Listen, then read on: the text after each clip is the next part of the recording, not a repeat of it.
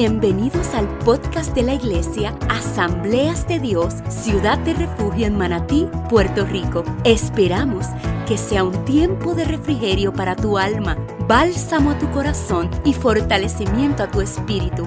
Es nuestro deseo que por medio de esta palabra de gracia, tu vida, tu mente y ministerio sean transformados. Bendecidos.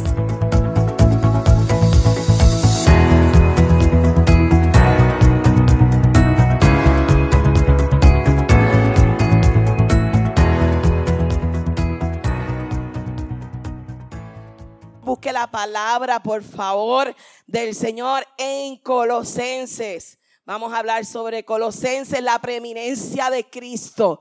Y vamos a estar hablando bajo ese tema durante nuestra nueva serie de sermones, siendo preeminentes en Cristo, comenzando hoy y en la semana mayor, la semana santa. Así que estamos más que agradecidos de Dios por esta oportunidad que el Señor le plujo de poder estar aquí en obediencia después de ayer un congreso, este, poder exponer la palabra del Señor. Lo tienen, hermanos, Colosenses capítulo 1, lo tienen, versículo 15 al 20, y dice así, a la gloria de Dios Padre, vamos a estar hablando un mensaje expositivo para beneficio de la casa que ya sabe lo que es un eh, sermón temático y versus un sermón expositivo y para mis estudiantes del Colegio Teológico del Caribe, Extramuro de Manatí, para que lo puedan hacer bien para su graduación. Dice así a la gloria de Dios Padre, Hijo y Espíritu Santo y la iglesia dice, Él es la imagen del Dios invisible, el primogénito de toda creación. Porque en Él fueron creadas todas las cosas, las que hay en los cielos y las que hay en la tierra, visibles e invisibles, sean tronos, sean dominios, sean principados, sean potestades todo fue creado por medio de Él y para Él. Y Él es antes de todas las cosas. Y todas las cosas en Él subsisten. Y Él es la cabeza del cuerpo que es la iglesia. El el que es el principio, el primogénito de entre los muertos, para que en todo tenga la preeminencia, por cuanto agradó al Padre que en él habitase toda plenitud y por medio de él reconciliar consigo todas las cosas, así las que están en la tierra como las que están en los cielos, haciendo la paz mediante las sangre de cruz. Y hoy hablaremos bajo el tema, ¿quién es este? ¿Quién es este? ¿Quién es este? Te damos gracias por tu palabra, que es viva y eficaz y más penetrante que toda espada de dos filos. No te pido que me quites de este lugar, sino que me uses para tu gloria y para tu honra, Señor. Lo que me has puesto en el corazón lo traeré con respeto, Señor amado, a este pueblo, Señor, haciendo, cumpliendo tu voluntad. En el nombre de Jesús hemos orado. Amén, Señor. Amén. Pueden sentarse. ¿Quién es este?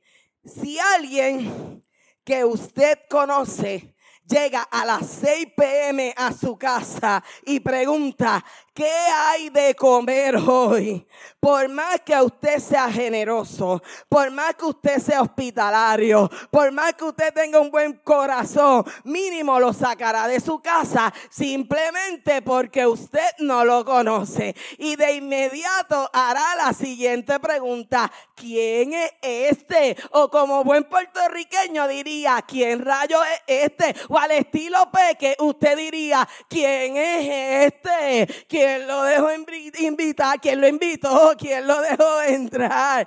Pero si esa misma persona llega acompañado de su hijo y le pide comida, óyeme, la historia, aunque rara, cambiaría. Cambiaría. ¿Sabe por qué? Porque para usted es un desconocido, pero su hijo y su hija sí lo conocen. Quizás usted no lo conoce, pero como viene acompañado de su hijo y de su hija, entonces entonces usted sí lo conoce, entonces usted lo va a dejar entrar. Ah, eso es lo mismo precisamente que hace Cristo. Cristo vino a este mundo, el Hijo, el Verbo hecho carne, hace acto de presencia, haciendo, manifestando su gloria, manifestando milagros, haciendo prodigio, entrando en las multitudes. ¿Para qué? Para dar a conocer al Padre. Por eso cuando Felipe le dice a Jesús, muéstranos al Padre, Jesús le dice, Felipe, ¿en serio que me estás haciendo esa pregunta? Muéstranos al Padre. Óyeme, Felipe, quien me ha visto a mí, ha visto al Padre. Juan 14, 9. Óyeme, porque el Padre es en mí y yo soy en Él. Y es que cuando Cristo viene a la tierra, en su misión como el Mesías, como el enviado de Dios, la gente sabía en ciertas cosas que Él tenía un parecido a los hombres, pero no era igual que ellos. Hay gente que lo visualizaban iguales, pero decía que había algo diferente. Igual, pero diferente. Jesús parecía superior a otro de los hombres y ellos exclamaban, ¿quién es este? No es un hombre común, es un personaje diferente. Nadie ha hecho lo que este hombre hace y nadie habla como este hombre habla. ¿Quién es este? En la mente de aquellos hombres surgía las interrogantes una y otra vez. Algunos pretendiendo resolver este gran enigma decían, él es un vidente, esto es un profeta más, esto es un hombre excepcional, esto es un maestro, pero él era distinto porque cuando hablamos de preeminencia estamos hablando de algo superior en la vida, estamos hablando de superior en esencia, estamos hablando de superior en acciones, porque ser preeminente, ser primero, es tener toda la autoridad, es cuando va por encima. Amado, yo no estoy hablando de algo, yo estoy hablándole de Cristo, de Cristo, de Cristo. Y Pablo expresa todas estas verdades para demostrar que Cristo es superior a todo, que Cristo va por encima del universo, que Cristo va por encima de todo lo creado, que Cristo es la cabeza de la iglesia, que Cristo gobierna sobre nuestras vidas, gobierna sobre el universo, que no hay nadie que se iguale a Cristo. Y aunque esto es casi inexplicable, porque en realidad es que estas cosas que nosotros conocemos muchas veces no las entendemos y son difíciles de comprender son difíciles de entender y la poca luz que se nos ha arrojado para hacerlo. Escúchame bien, como lo ha hecho el apóstol Pablo en esta carta de Colosense. No lo ha hecho de forma simple, sino que ha sido profundo. Pero esto que él acaba de escribir, jamás nosotros definiendo lo que es la primacía de Cristo, jamás se compara con lo que es Cristo. Así que yo pretendo hoy de forma forma humilde poderles contestar la pregunta, ¿quién es este para el mundo? ¿Quién es este para las sagradas escrituras? ¿Y quién es este para la iglesia, para usted y para mí? Es por esto que en el contexto del pasaje que leímos, Pablo comienza diciendo a la iglesia de Coloso, de Colosa, que ellos habían sido trasladados a un reino de un hijo mayor a un reino de un hijo amado. O sea, Pablo lo que hace, empezando la carta de Colosenses, te estoy contestando la pregunta. ¿Tú quieres saber? Vamos, vamos a ir al grano. Me encanta. Conocen a gente así, que va al grano ahí, sin ofender, pero va al grano. Pablo no le importaba si ofendía o no ofendía. Él llevaba la palabra de Dios tal y como Dios se la revelaba a él. O sea, y él le dice, ¿sabe quién es este? El hijo amado. El hijo amado, Pablo lo presenta en este pasaje como el mismo Dios, pero que había sido encarnado y que era un verbo hecho carne. Y cabe destacar que este es uno de los pasajes más sublimes de más sublimes del Nuevo Testamento con referente hablando sobre la primacía de Cristo. Por eso es que cuando Pablo usa estos textos para la preeminencia de Cristo con relación a todo lo que existe, Pablo lo está utilizando en tres elementos diferentes y este es el exégesis del sermón. Yo necesito que los que copien tomen nota porque estos tres puntos son la exégesis de, de, mi bosquejo en la mañana de hoy. Así que yo voy a hablar de la preeminencia de Cristo, pero en tres elementos básicos en la mañana de hoy. Uno, que Cristo es preeminente sobre la naturaleza. Dos, que Cristo es preeminente sobre los ángeles. Y tres, que Cristo es preeminente sobre la redención. Ahora bien, haciendo un paréntesis, tengo que hacer un paréntesis. Porque debo el paréntesis hay que decirlo, usted sabe, con Guilla y Flo. Hay que hacer un paréntesis. Que la iglesia de Colosa, que usted lo sabe, estaba siendo atacada por falsos maestros. Solo sabe Kevin, es el que contesta todas las preguntas los miércoles.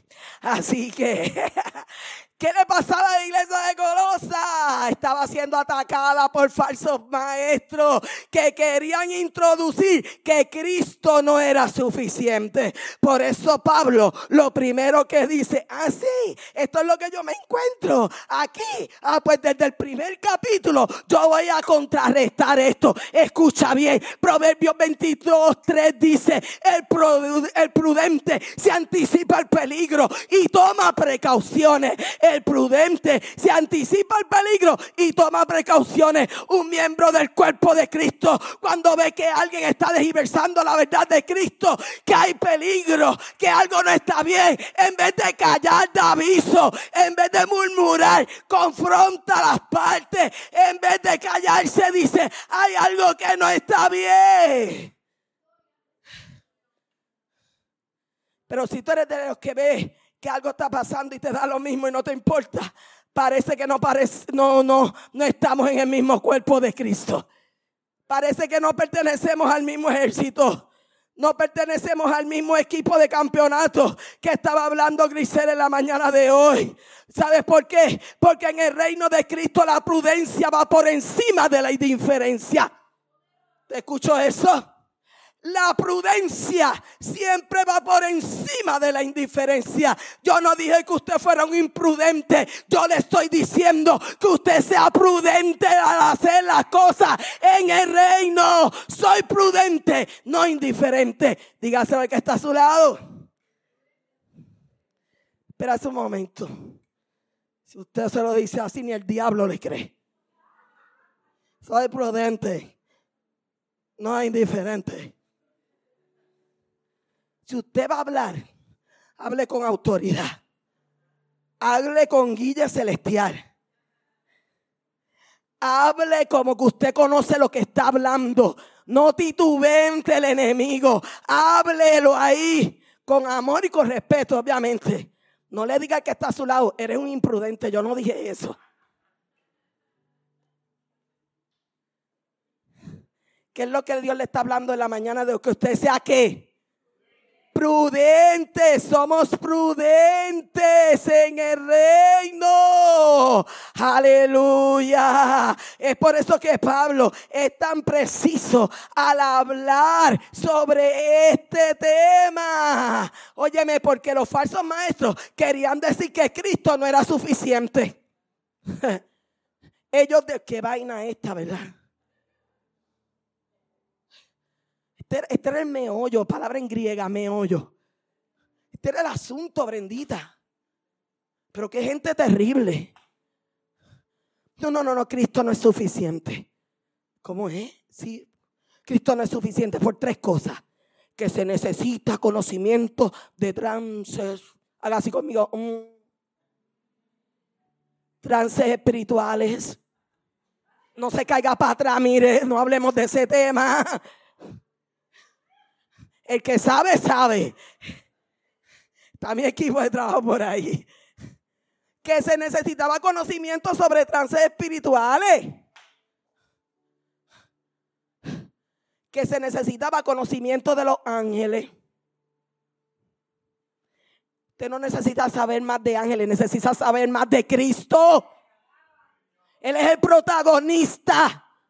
Él es quien lleva toda la gloria, toda la honra. En Él habitan todas las cosas y por Él fueron creadas. Y número tres, que Cristo no podía ser suficiente porque como un Dios verdadero nunca se rebajaría entonces a un cuerpo humano. También le quieren quitar el diseño a Dios, como Él haga las cosas. Esto era lo que decían los falsos profetas que se levantaron en la iglesia de Colosa. Es por esto que Pablo es tan preciso a la hora de presentar a Cristo en esta carta de Colosense. Por eso le dije que era una de las mejores hablando sobre Cristo. Cuando usted vaya a, presentar a Cristo, hágalo con el debido respeto. Háblelo a la altura que Él se merece. Usted está hablando nada más y nada menos del primogénito, del unigénito Hijo de Dios, el que dio su vida por usted. Usted tiene salvación, santificación, justificación. No solo eso son cosas leves, eso son cosas mayores. Porque usted tiene vida eterna por medio de Cristo Jesús. Así que Pablo era imponente a la hora de hablar de Cristo, contestando la pregunta magistral, diciendo, ¿quién es este? ¿Tú quieres que yo te responda? Iglesia de Colosa, aguántate ahí, que voy a empezar. Y comienza a batear. No para tirar un bombito al catcher, sino para sacarla de home fuera del parque. Y comience, le dije que era un qué. Es positivo, así que vamos versículo por versículo. Colosenses 1.15 dice, ¿quién es este? Él es la imagen visible del Dios invisible el primogénito de toda la creación. Usted debió aplaudir a eso. Él es la imagen visible del Dios invisible. El primogénito de toda la creación. Parece concreto, pero es abstracto. Parece simple, pero es complejo. Pablo usa estas dos palabras claras y se lo voy a explicar. Imagen y primogénito. Repita conmigo, imagen. No lo oigo, imagen Imagen es lo visible del Dios invisible. Imagen es lo visible del Dios invisible. Lo visible del Dios invisible. Lo tengo que repetir para que usted pueda entender los términos, porque es un poco profundo, pero yo sé que la iglesia está adecuada para esto. Es la imagen, es lo visible del Dios invisible. Pero no entiendo, no entiendo. Nada de lo que no se puede ver puede tener una imagen. Nada de lo que no se pueda ver puede tener una imagen. ¿Cómo tú me explicas eso? Ahí vamos. Pablo utiliza la palabra imagen en el griego en esta ocasión, que es eikon, que en, en, español es ícono, y se refiere a algo que representa igual de una relación de igualdad. Y para entender esto debemos ir entonces al Génesis en la creación, mira cómo presenta al hombre. Génesis 1.27. Y creó Dios al hombre a su imagen y a su semejanza. Óyeme, con pocas palabras para que usted pueda entender en la mañana de hoy. Es como si Pablo dijera, no es lo mismo ser la imagen que Dios, Cristo, ser la imagen porque Cristo es la imagen de Dios, a que seas conformado como los hombres que fueron semejantes a. No es lo mismo ser que ser igual a. No es lo mismo ser el Dios vivo, el poderoso, que ser igual a. Cristo es la imagen porque Cristo es Dios, no es conforme a. El hombre se está conformando a la imagen de Cristo. Es quien hace visible al Dios invisible. Es Cristo. Cuando tú miras a Cristo, ves al Padre. ¿Hay alguien que pueda entender eso? Pablo lo que quiere decir es, ¿quién es este? ¿Quién es este? Si quieres ver a Dios, mira a Cristo. Debió aplaudir a eso. Si quieres ver a Dios, mira a Cristo en esta mañana. Ya te dije lo que es la imagen. Ahora lo que es el primogénito de la creación. Repita conmigo, primogénito. No lo oigo, primogénito Después de Pablo explicar quién es Cristo, sigue con la posición de Cristo en el universo, no se pierda ahí. Y Pablo no se refiere a primogénito como el primer ser creado. Porque el creador no puede ser una criatura. Ay, ay, ay, ay, ay.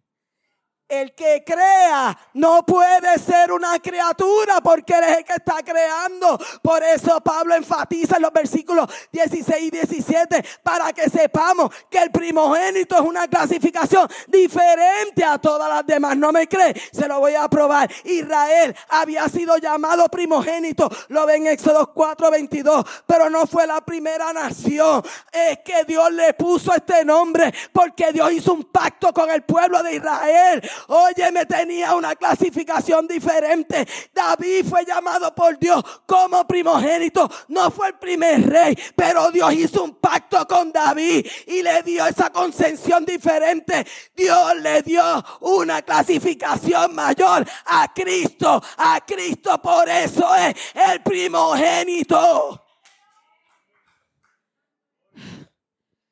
¿Quién es este? ¿Quién es este? ¿Quién es este? Él es Dios es el verbo hecho carne, es el Hijo del Dios viviente, es el Dios encarnado, es superior a todo lo creado, porque Él mismo lo creó, Él va por encima de la creación, Él es el Señor de la naturaleza, Él es el dueño de todo lo que existe. Si ves a Cristo, ves a Dios y es el primogénito, no por ser primero, sino que se le dio una clasificación superior. Ahora bien, ¿sabías que Cristo tiene la preeminencia o la supremacía de todas las cosas? Eso debe estar claro en ti. Hay alguien que lo sabe en esta mañana. Hay alguien que lo sabe en esta mañana. Usted lo sabe, levante su mano si usted lo sabe. Que Cristo tiene la preeminencia sobre todas las cosas. Él es el supremo. Eso debe estar claro en la mañana de hoy. ¿Sabes por qué? Por cuatro razones indiscutibles que hablaremos ahora. Para los que copian, cuatro razones indiscutibles que usted debe entender que Él tiene la preeminencia. Es que a Pablo le encantaba probar las cosas. Y para que usted sepa, cuando alguien le pregunte, usted sepa responder de la manera correcta. Por eso hay que venir los miércoles, para usted seguir escudriñando las Sagradas Escrituras, porque estamos hablando del libro de Colosenses. Cuatro razones indiscutibles que hablaremos ahora de por qué Cristo eh, tiene la supremacía de todas las cosas. Número uno, porque en Él fueron creadas todas las cosas. Y estamos en el versículo 16. Amado, amado, amado. Amada, amada, amada. No había materia prima cuando todo se creó. Todo se creó desde Cristo mismo. Por eso debemos entender ciertas cosas. Que nada en la creación fue malo. Nada en la creación fue malo. Cada día me encanta siempre este, este pasaje bíblico. Cada vez que yo lo leo me encanta. Porque es como un eslogan. Pero es recitando la palabra de Dios. Cada día después de haber creado todo decía. Y vio Dios que todo era. Y vio Dios que todo era y vio Dios que todo era. Nada malo proviene de Dios. Todo lo que Dios hace es bueno. Bueno es Dios.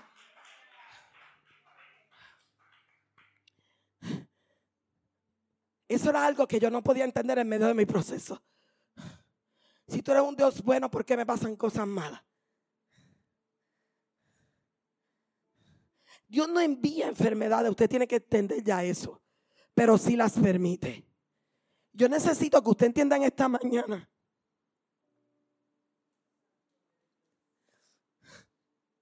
Que uno se hace miles y miles de cuestionamientos. Pero usted nunca, por favor, se lo voy a rogar. Como buen discípulo, como buen alumno de esta casa, ciudad de refugio, cuestione la soberanía de Dios. Él es fiel y Él hace como Él quiera, aunque nosotros no podamos entender.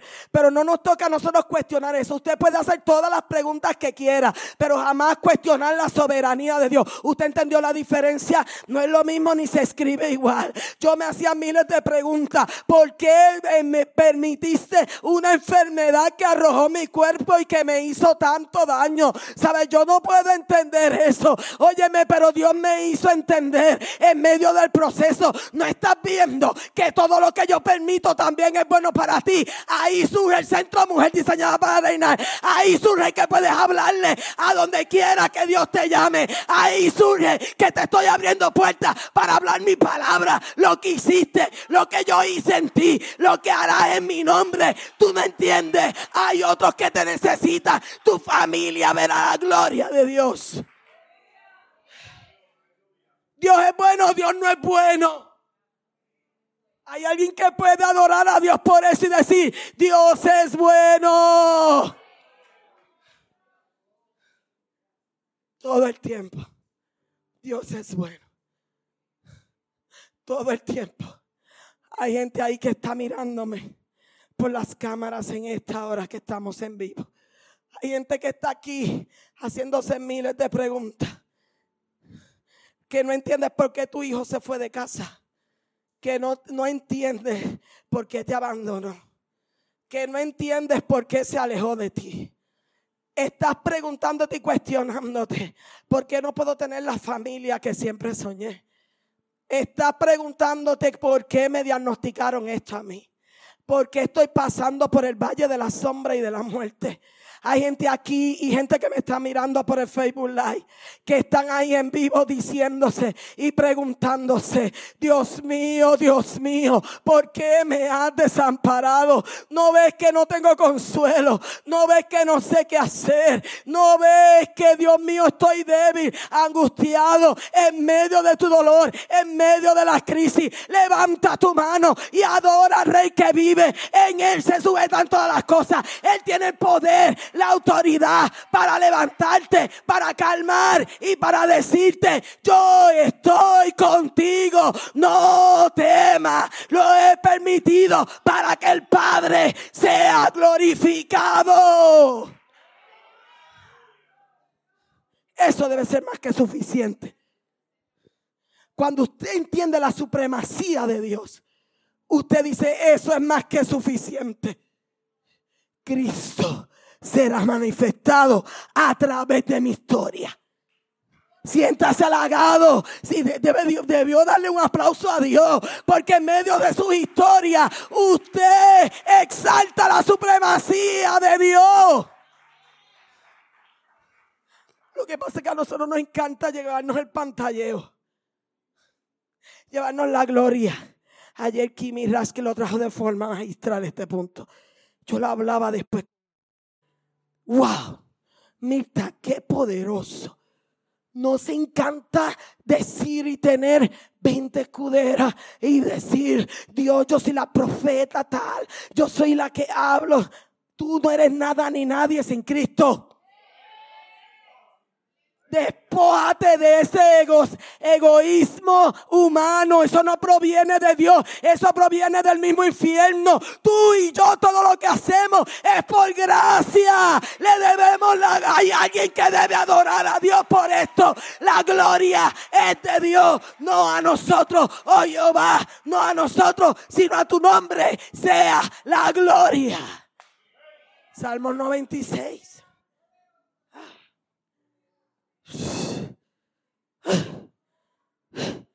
Me da algo, el pelo se me vuela. Bendito orgullo que nos mata.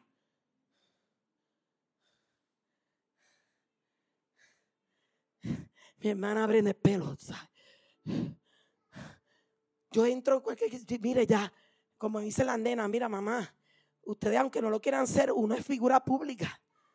Entonces, yo no nací, hello, para yo estar expuesta en posiciones. Yo nací para cumplir un propósito divino. La excusa de Dios fue traerme a este mundo para estudiar una profesión, que esa profesión me, profesión me tiene que abrir paso a la asignación que Dios me trajo a este mundo, hablar de Cristo y manifestar la gloria de Cristo.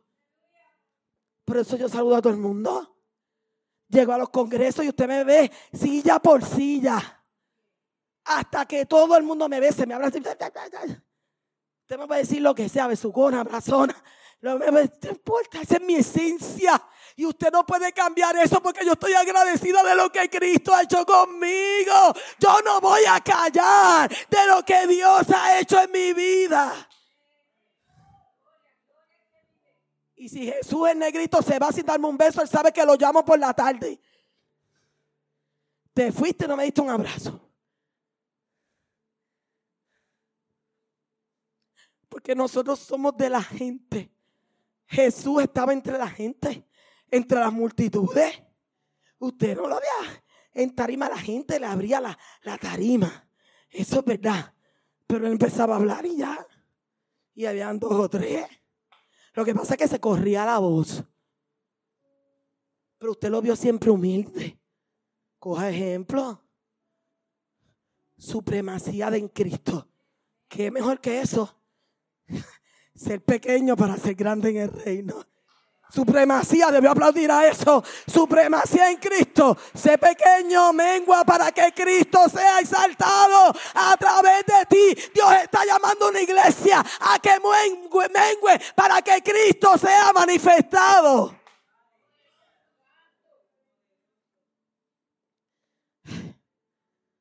También me le llama la atención. Porque al hablar de la supremacía de Cristo, menciona la palabra absoluta todo. La palabra absoluta todo la menciona en ocho ocasiones. Y yo, mm, ocho veces. Pablo no tenía que abundar en eso. Pablo no tenía que abundar en eso, pero lo recalca. Y dice, las que hay en el cielo y las que hay en la tierra. Está diciendo en lo terrenal y en lo espiritual. Dios viene a recalcarte hoy que todo es mío, dice Dios. Todo me pertenece. No temas, yo lo creé todo. En mí se sujetan todas las cosas. ¿Por qué te aflige? ¿Por qué te abate? ¿Por qué te desespera? ¿Por qué estás pensando en quitarte la vida? ¿Por qué tienes ataques de pánico? ¿Por qué tienes miedo? Yo soy el que soy. Yo soy el que te llamo. Yo soy el que te estoy diciendo. Levántate, ve y haz lo que yo te estoy enviando. ¿Por qué te abates, oh alma mía? ¿Por qué te turbas dentro de mí? Espera en Dios. Esa coma y me encanta. Esa pausa. Espera en Dios. Estad quietos y verán la salvación que haré con vosotros. y yo quieta, con ganas de... Mm, de moverme. Desesperado en mi humanidad. Pero Dios me dijo que estuviera quieta. Pues así es que hay que hacer. Estar quieto y esperar lo que Dios va a hacer. También dice de lo invisible y de lo visible. De lo tangible y de lo intangible. De lo que está en el ámbito terrenal y lo del espiritual. Eso se sujeta a mí. Si todo fue creado en Él, entonces todo debe obedecer a Él. ¿Usted entendió eso? Si todo se sujeta a Él, entonces todo lo debe obedecer a Él. Recuerdan Jesús cuando estaba en Marcos 8, 23 y 27. Entra en una barca y allí sus discípulos, Jesús estaba durmiendo y allí se fue a coger una siesta y se levantó una gran tempestad. Los discípulos se levantaron. Usted sabe la historia. Jesús, levántate, sálvanos que perecemos. Y Jesús se levantó y dijo, Le digo a los vientos, calla, y a la mar enmudece. Y se hizo gran bonanza. Los discípulos empezaron a, preguntar la siguiente pregunta, valga la redundancia. ¿Quién es este? ¿Quién es este? Que aún los vientos y el mar le obedecen. Amado, si tú supieras quién es este, no preguntarías como hicieron los discípulos. Todo lo que se levante en contra de tu casa, en contra de ti misma, tú lo mandas a callar se tiene que callar en el nombre del Señor. ¿Cómo que pregunta quién es este? Sus discípulos y no sabían con quién andaba. Usted no puede hablar de algo que no sabe. Si usted va a hablar de Cristo, tiene que saber lo que Él es. Porque Él es supremo. Porque tiene una supremacía porque Él es el divino, porque Él es Dios mismo, encarnado, hecho hombre. Los discípulos decían, ¿quién es este? ¿Sabe lo que hizo Jesús? Mostró su autoridad a través de su ministerio. La naturaleza misma, misma se sujetó al Señor del universo, porque Él es el Todopoderoso. Todo obedece a la voz del Creador. Todo fue creado por medio de Él. Y estamos en el punto número dos. Todo fue creado por medio de Él. No solo todo salió de Cristo, sino que Él mismo lo creó. es que está duro. No todo salió de Cristo, sino que Él también lo creó. Todo se creó por qué? Por la palabra. Juan 1.1 dice que el principio era el verbo, el verbo era con Dios y el verbo era Dios. Y Cristo creó todo y eso incluye sean tronos, potestades, principados, dominio. Los falsos profetas creían en el culto a los ángeles. Claro, como nosotros fuimos creados un poco menor que los ángeles, pues ellos estaban diciendo que era ya usted sabe, supremacía en los ángeles. Y Pablo te dice, no, Cristo es superior a los ángeles. ¿Quién es este? Ese Cristo es superior a todos los ángeles. Mira cómo lo dice Hebreos 1.6. Y otra vez, cuando introduce al primogénito en el mundo, dice, adórele todos los ángeles a Dios. Juan y Apocalipsis lo habla de la siguiente manera. 22.8. Se inclinó para adorar al ángel que le mostraba las cosas. Y el ángel le dijo, no lo hagas, yo soy consiervo tuyo, igual que los profetas. Hablo lo mismo que ustedes hablan en la palabra del libro de la verdad. Adora a Dios. ¿Quién es superior a los ángeles? Cristo, Cristo, Cristo. Porque ellos mismos se tienen que postrar a adorarle. Apocalipsis 7:11 dice, y todos los ángeles estaban de pie alrededor del trono y de los ancianos y de los cuatro seres vivientes y se postraron sobre su rostro delante del trono y adoraron a Dios. Número tres, todo fue creado para Él. Número tres, todo fue creado para Él. Todo lo que Dios creó fue para darle gloria al Padre. Todo lo que Él creó fue para traerle gloria al Creador. No es egocéntrico, por favor, no me diga eso. ¿Me puede dar algo? Déjame tomar agua. Dios no es un Dios egocéntrico porque se le tiene que dar la gloria a Él. No es egocéntrico que haya creado todo para su deleite, sino que Cristo, siendo Dios, lo trajo lo creó para que trajese gloria a su nombre. No es un Cristo con autoestima baja, no me vuelva a decir eso por favor, sino que con el poder para aún lo creado cuente la gloria de Dios. Salmo 19, uno dice, los cielos cuentan la gloria de Dios y al firmamento anuncia la obra de sus manos. El peor pecado del hombre sería no traerle gloria a Dios con lo que usted hace. Zumba. El peor pecado del hombre sería no traerle la gloria a Dios con lo que usted hace. Y número cuatro, todas las cosas en Él subsisten. Cristo no solo creó todo en Él, por Él y para Él, sino que también después de crearla, la sustenta. Este Dios que nosotros, esto está poderoso. Usted no se ha deleitado en la palabra. Usted cuando la desmenuza y la puede comprender, usted, wow, ¿qué es esto? Dios mío. Él la sustenta. La mejor manera de describirlo es lo siguiente. Dios le da mantenimiento a su creación. Dios le da mantenimiento a su creación. El río no se sale de su cauce. Las estrellas no caen del cielo. Nosotros no gravitamos. El mar se mantiene en su orilla. ¿Por qué? Porque Él lo sustenta. Magistral, poderoso. El dominio que tiene Dios sobre el universo, sobre todo lo creado. Y como todo se somete a Él. Entonces ya vimos a Cristo superior a la naturaleza, que eran los tres elementos que le hablé, al principio. Superior a los ángeles, ya se lo comprobé por la palabra. Y ahora comienza a trabajar en los próximos versículos con Cristo superior a nuestra redención. ¿Quién es este? ¿Quién es este?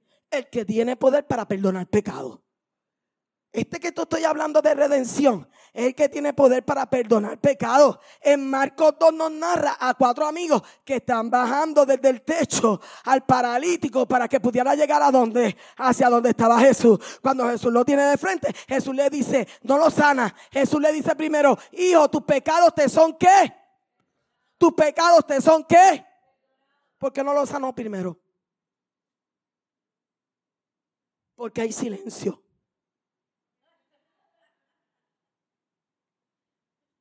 Porque no lo sanó primero. Ellos iban por una sanidad física. Pero Jesús le cambia los planes a cualquiera. Deja de estar preguntando y cuestionando ya. Esos son para mis niños de kindergarten elemental. 101. Ya tú debes estar entendiendo en esta parte de tu vida Él hace como Él quiere. Y que para Él es prioridad sanar tu alma y que tú tengas el perdón de tus pecados. Cristo cuando intervenía lo hacía de forma personal.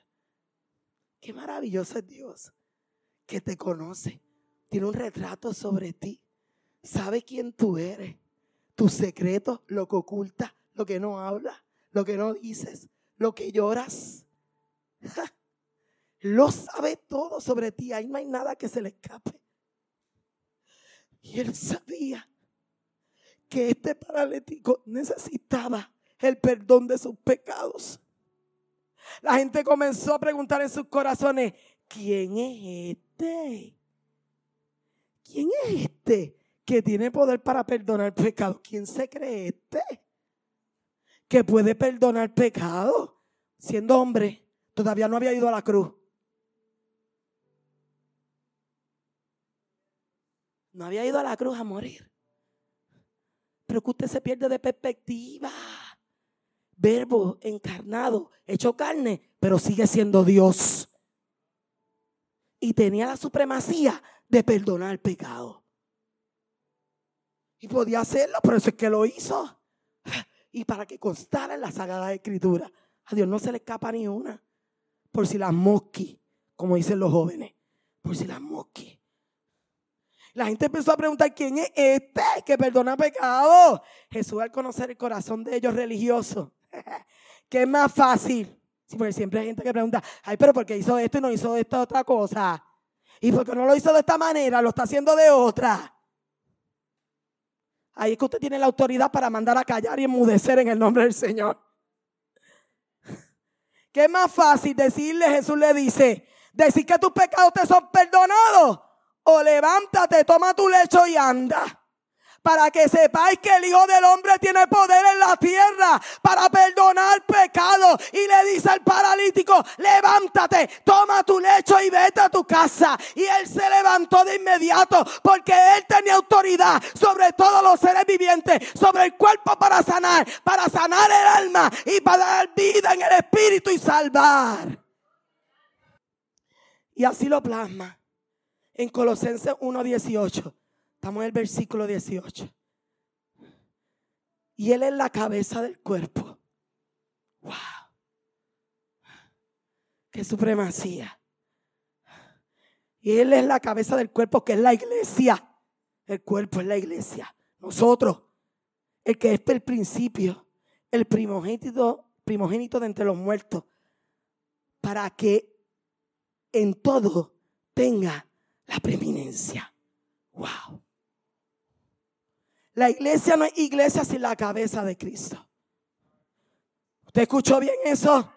Gracias, José, por decir amén. La iglesia no es iglesia sin la cabeza que es Cristo. Porque desde la cabeza todo el cuerpo cumple la función. el cuerpo no se mueve si la cabeza no da el comando. No solo en la cabeza, sino que es el principio. No dice que está en el principio, no. Él es el principio. El primogénito de entre los muertos. El único que venció la muerte. Nadie pudo resucitar. Solo Cristo. Y usted me dirá, pastora, pero es que Lázaro resucitó. El hijo de la viuda de Naín resucitó. Sí, pero ellos murieron y no volvieron a resucitar. El único que resucitó se llama Cristo. Jesús muere, escucha bien, Jesús muere, va al Hades, allí lo que el Hades es lo mismo que el Seol, y allí en el Hades todo se llama Hades, escúchame bien, pero había una pared divisoria, estaba que el lugar de tormento y estaba el lugar de descanso, pero todo se llamaba que el Hades o el Seol, y allí cuando Cristo muere, desciende al Hades, desciende al Seol, y allí en una, allí dice, si, si no lo puede entender un poquito más, vaya relato de, de rico y Lázaro. Allí lo que ocurrió era que el imperio de la muerte se le fue quitado a Satanás y descendió allí Jesús y predicó esos días que estuvo allí. Y Apocalipsis, Jesús lo declara y comenzó a decirle a ellos allí, yo soy el primero, soy el último, soy el que vivo está, no estoy muerto, mas aquí vivo por los siglos de los siglos y tengo las llaves del ave. Él es el vencedor. Él es el vencedor. Él es el vencedor. Y si Él venció, tú también puedes vencer en el nombre del Señor. Él está derrotado. Por eso es que en primera de Corintios 15, 57 dice, 55 dice, ¿dónde está muerte tu aguijón? ¿Dónde sepulcó tu victoria? Que no has podido detener al Cristo de la gloria. Entonces, porque yo encuentro gente que las emociones pueden más que ellos. Pero no somos la iglesia del Señor. La que se nos ha dado autoridad a través de Cristo. Porque las emociones te pueden vencer. Si ya Cristo las llevó, las ató. Eso no tiene poder sobre ti ni ninguna autoridad ni lo tangible, ni lo intangible, ni lo creado. Óyeme. Nada puede detener a la iglesia de Cristo. Las puertas del infierno no prevalecerán contra nosotros, la iglesia de Cristo. Usa la autoridad que Dios te ha sido delegada. No solo que murió, sino que resucitó. murió. Falade, le arrebató la llave. Pero me encanta esta escena magistral profética hablado en el Salmo 24. Llega allí. Los del trono se levantan, se inclinan. Los ángeles para alabarlo. Y comienzan a cantar el cántico del Salmo 24. Alzado puertas vuestras cabezas y alzado vosotras puertas eternas y entrará el Rey de Gloria. ¿Quién es este Rey de Gloria? Jehová el fuerte y valiente. Jehová el poderoso en batalla. Jehová el que venció la muerte. Ah, pues alzado puertas vuestras cabezas y alzado vosotras puertas eternas y que entre el Rey de Gloria. ¿Quién es este Rey de Gloria? Jehová de los ejércitos. Él es el Rey de la Gloria. ¡Wow! ¡Wow! ¡Poderoso! Él tiene la preeminencia en todo. Porque todo es superior a... Porque creó todo. Y Él es superior a todo. Y lo venció todo. ¿Quién es este? El que tiene la supremacía. Porque en Él habita toda la plenitud. No una parte de Dios, sino todo en Cristo. Por eso que Colosenses 1, 19, 20 dice, por cuanto. Voy a decir como mi nieta Yamari. Cuando algo le emociona. Por cuanto agradó al Padre que en Él habitase toda la plenitud. Y por medio de Él reconciliar consigo todas las cosas. Así las que están en la tierra como las que están en los cielos, haciendo la paz mediante la sangre de su cruz. Colosense 1, 19 al 20. La iglesia tiene una función magistral en este tiempo. Si yo te vengo a hablar de la supremacía de Cristo, no es para que tú te quedes callado. Si yo te vengo a hablar de la autoridad de Cristo, esa autoridad que fue delegada en Cristo, es para que prediques la palabra de la cruz y le digas a la gente en tiempo y fuera de tiempo, en Cristo hay salvación, en Cristo hay sanidad, en Cristo hay liberación, en Cristo hay justificación, en Cristo hay santidad, en Cristo lo tienes todo, no necesitas buscar nada en otras cosas, porque en Cristo lo tenemos todo. La iglesia tiene una labor importante porque Jesús dijo, cosas mayores que yo hice en la tierra, ustedes la harán en mi nombre. ¿Quién es este? Habla, habla, habla de Cristo. ¿Quién es este? Habla de Cristo. ¿Quién es este? Habla de Cristo. ¿Quién es este? Habla de Cristo. ¿Quién es este? Habla de Cristo. ¿Quién es este? Habla de Cristo. El león de Judá, la estrella resplandeciente de la mañana el rey de reyes, el señor de señores, la rosa de Sarón, el lirio de los valles, la puerta, el que viene, el camino, la verdad, el alfa, el omega, el principio y el final. Él es este. Cristo, Cristo, Cristo, Cristo, Cristo, Cristo.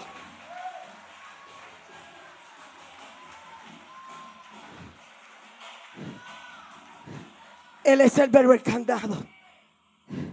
Él es nuestro Mesías. Él es nuestro libertador. Él es Dios. Y no hay nadie mayor que Él puesto sobre nuestros pies. Quiero terminar como empecé. Quiero terminar como empecé. Hoy Dios nos toca a la puerta de tu corazón. Había alguien que se presentó a, que hay de comida hoy.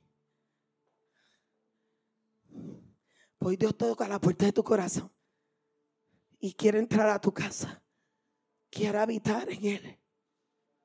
No llega un desconocido, porque hoy te presenté al Hijo. Y si conoces al Hijo, sabes quién es el Padre. Y Él está tocando a la puerta de tu corazón. Y te está diciendo, venid a mí los que estáis trabajados y cargados, que yo os haré descansar. Yo soy el que sano toda tu dolencia. Yo soy el que te corono de favores. Yo soy el que te saco del hoyo. Yo soy el que te perdono de todos tus pecados. Yo soy tu Salvador. Yo soy tu Redentor. Y si aceptas la invitación que te hago hoy, lo estás aceptando a Cristo y al Padre también. Y una vez reconozcas que tú eres pecador, Él te limpia con su sangre preciosa, te redime de todos tus pecados y tú pasas a ser dueño del Cristo del que te hablé en la mañana de hoy, el Supremo, el que tiene la supremacía el que todo lo puede. Él va a ser tu dueño. Él va a ser tu amo. Porque nada ni nadie puede superar a Cristo. Y no hay otro como Él. Padre, en esta mañana, por aquellos que no tienen a Cristo. Habrá alguien aquí en esta mañana que no conoce a Cristo como Salvador. Quiero que invites que lo invites a tu casa hoy. Para que el Padre también esté ahí junto al Espíritu Santo de Dios. Porque los tres son uno. Y si has visto al Hijo a través de su obra redentora en la cruz, has visto al Padre y has visto al Espíritu Santo de Dios. Hoy Dios te está invitando para que cenes con Él. Hay una vida después de la muerte. Hay vida después de la muerte. Hay vida después de la muerte. No te quedes sin llevarte a Cristo. Porque un día Cristo vendrá a buscarnos, los que, estemos aquí. Y los que hayan muerto resucitarán juntamente con Cristo al sonar de la trompeta. Pero juntos estaremos eternamente con Dios. Y reinaremos con el Padre, con el Hijo y con el Espíritu Santo. Quiero invitarte a que seas partícipe de esta familia de la cruz. Si hay alguien, puedes pasar al frente a recibir a Cristo como tu Salvador.